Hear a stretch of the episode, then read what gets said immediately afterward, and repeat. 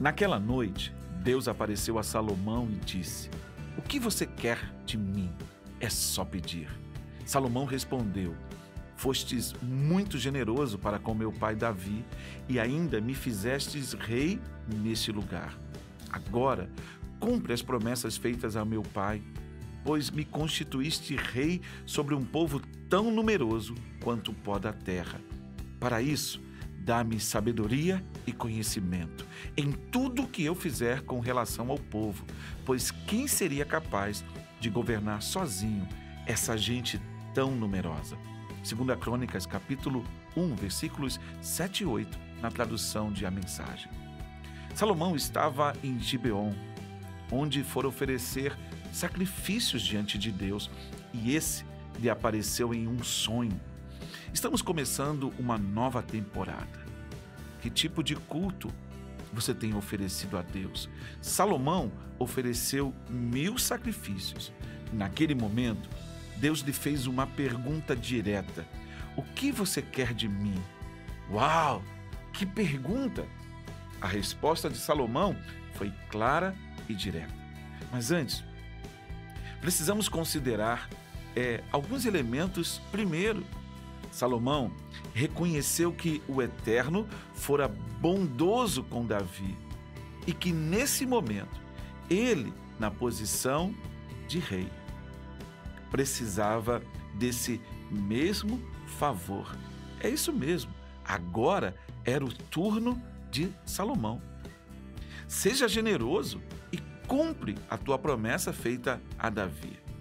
O seu pedido, sabedoria e conhecimento era consequência da promessa de Deus a Davi. Então, a segunda coisa que você precisa entender, e eu também, é que re precisamos reconhecer quais promessas Deus tem para a nossa vida. Promessas que são frutos de um relacionamento geracional ou promessas que Deus tem feito diretamente a você. E aí você precisa responder: que tipo de culto você tem oferecido? Que tipo de relacionamento você tem experimentado com o Senhor? Chegou a hora, chegou o momento, então Salomão abre a boca e com toda a certeza do seu coração ele pede sabedoria e conhecimento. O que é isso? Você está me pedindo sabedoria e conhecimento? É como se Deus tivesse virado para Gabriel e falou assim: Esse é o meu garoto, do jeito que eu gosto. Cara, entenda uma realidade. Sabedoria não é na terra, não está com os homens e só nos pode ser dada por Deus e na medida e a, na proporção de como nós pedimos.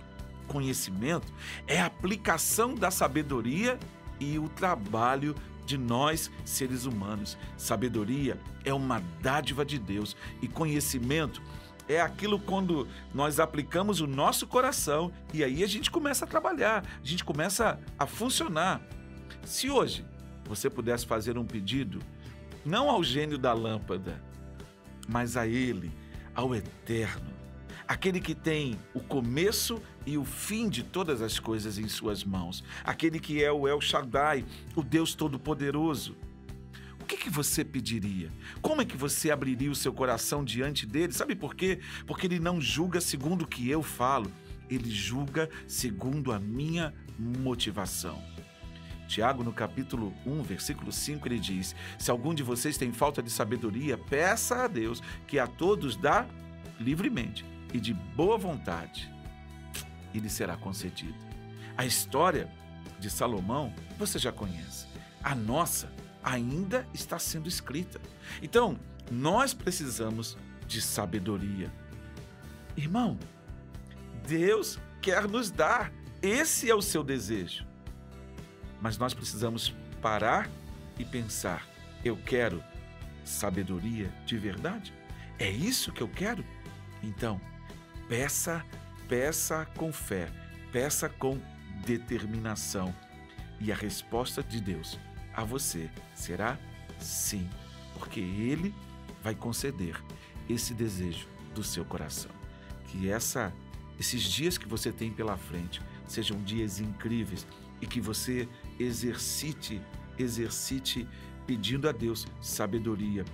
E aí você vai começar a ouvir a voz dele, você vai começar a perceber o direcionamento. Pai, eu quero te agradecer, porque eu e meus irmãos, nós podemos recorrer à tua presença.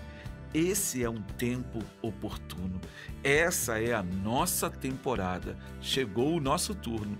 Que nós possamos ter sabedoria para dar cada passo segundo o teu querer. Em nome de Jesus. Amém.